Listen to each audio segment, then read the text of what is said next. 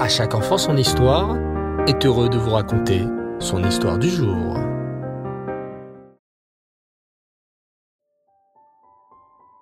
Bonsoir les enfants et Reftov. Vous allez bien? Baou Hashem. J'espère que vous passez d'excellentes vacances et que vous faites bien attention avec cette très très forte chaleur. Dans notre paracha de la semaine, la paracha Pinchas, un des princes d'Israël, Zimri, a fait une très grande avéra devant tout le clan Israël, ce qui causa une grande épidémie. Et que fit Pinchas? Il réagit et ne laissa pas faire cette très grande avéra. Il fit ainsi un grand Kiddush Hashem, une sanctification du nom d'Hachem. Et pour cela, il eut comme récompense de pouvoir devenir un malach, un ange d'Hachem. Et oui, puisque Pinchas devint Eliaou Hanavi. Alors écoutez bien cette histoire. Reb Chaim avait été exilé en Sibérie il y a plus de cinquante ans parce qu'il étudiait la Torah et pratiquait les mitzvot alors que le gouvernement l'avait interdit. La vie en Sibérie était très très dure. Reb avait à peine de quoi manger. Il faisait très froid et les soldats soviétiques étaient très très durs et méchants envers les juifs. Le plus dur pour Ephraïm était de respecter le Shabbat, car les soldats l'obligeaient à travailler. Au début, il réussissait à trouver des excuses. Il était malade une semaine, une autre il avait mal au bras, ou c'était à la tête, aux pieds, au ventre. Mais il arrivait à court d'excuses, et les soldats avaient de plus en plus de mal à les accepter. Que fit-il? Il alla voir le responsable, le capitaine de toute son unité. Capitaine, je suis un juif et je ne peux pas travailler le samedi. Je suis prêt à travailler tous les autres jours deux fois plus pour attraper mes heures, mais je ne peux pas travailler le samedi. Le capitaine se mit en colère Juif, bon à rien, tu inventes ce Shabbat pour ne pas travailler. Tous des fainéants. Mais capitaine, reprit Rebraim, je ne l'invente pas. C'est le cinquième commandement de la Torah. Ha ha ha ha. Mais qu'est-ce que c'est toutes ces lois du Moyen Âge? Tu sais quoi, juif? Je vais te donner une chance. Tu vas devoir passer entre cent soldats, aller-retour qui vont te fouetter.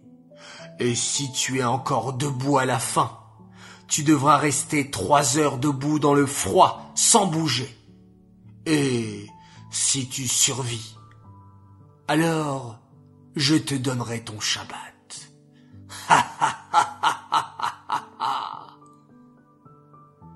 Rebraim se prépara, pria Hachem de l'aider à réaliser cette action presque impossible de Kiddush Hachem et s'avança pour passer entre les cent soldats.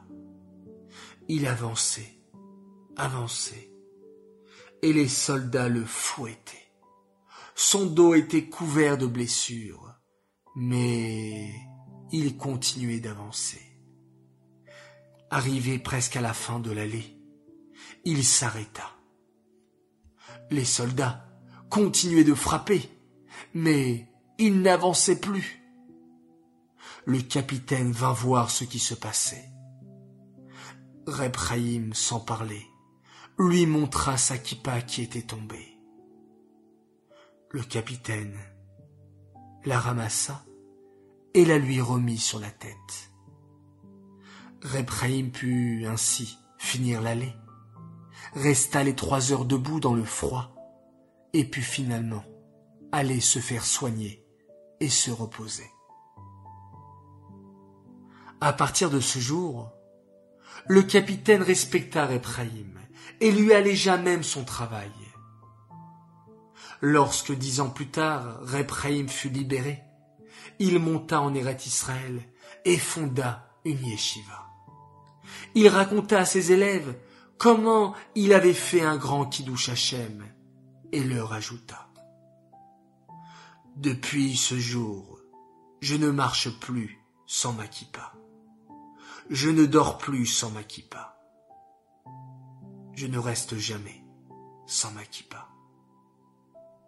Et pendant la Hamida, je reste immobile. Si j'ai été capable de rester immobile pendant trois heures pour un capitaine, un humain, comment ne le suis-je pas pour Hachem? Alors j'essaie de faire mon amida le plus longtemps possible, sans bouger. Et oui les enfants, le Kiddush Hashem est une mitzvah très importante et magnifique. À nous de montrer, à tous, aux juifs et même aux non-juifs, que nous nous comportons toujours comme des princes et des princesses d'Hachem. Et vous les enfants, vous êtes des princes, vous êtes des princesses. Eh oui. Alors, à vous de toujours adopter un comportement noble et vous ferez la fierté de vos parents et du maître du monde. Cette histoire est dédiée Lelou Nishmat, Yitzhak ben Eliaou, Alava Shalom. J'aimerais ce soir faire trois grands coucous. Oui, alors coucou spécial pour Menachem Mendel et sa sœur Simcha Hanaza Vabiton de Sarcelles. Vos parents tenaient à vous dire qu'ils sont très fiers de vous. Vous apportez beaucoup de nachat dans la famille, au rabbi. Qu'Hachem vous permette toujours de rester dans le chemin de la Torah et des mitzvot avec une grande irat shamaim.